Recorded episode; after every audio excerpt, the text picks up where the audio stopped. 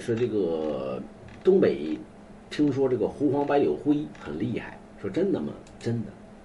东北五仙呢，狐黄白柳灰狐乃为这个五仙之首。说这狐仙为什么这么厉害呢？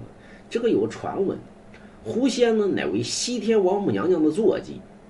所以呢，狐狸呢当年犯下两大错误：第一，勾搭大禹。咱们都知道呢，大禹呢妻子呢是个狐狸精，啊，涂山氏。第二呢，勾搭纣王，对吧？那狐狸老骚了，有人说你这骚情。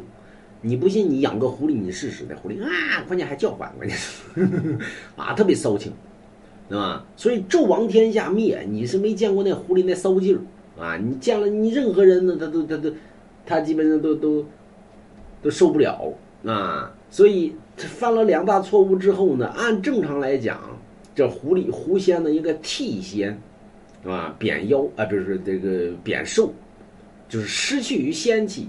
但是呢，他的后台背景又比较强大，西天王母娘娘、女娲见了他都得让他三分，所以呢，没人敢处理这狐狸。就像姜子牙封神呢，他也不行。所以呢，最后呢，就是死罪可免，活罪难饶，将狐狸贬下凡间。但贬下凡间呢，他的地位又不能有损伤，所以后作为五仙之首，虽为妖类，但是他又称为仙类，就是何等功。那么。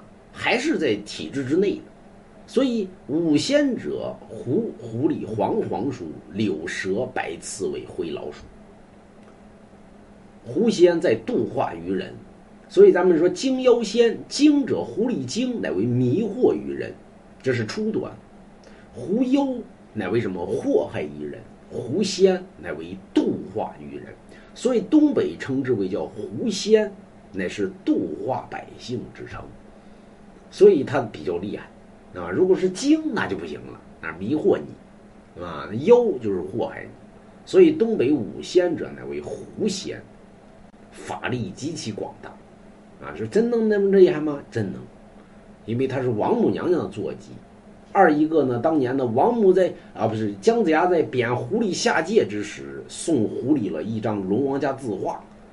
那么，所以狐仙地位才如此之高。有人放屁呢？龙王家字画那么厉害吗？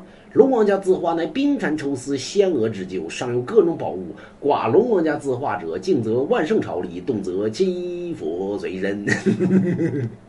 啊，既能辟邪，还能招财呢，这是啊。所以他敢买龙王家。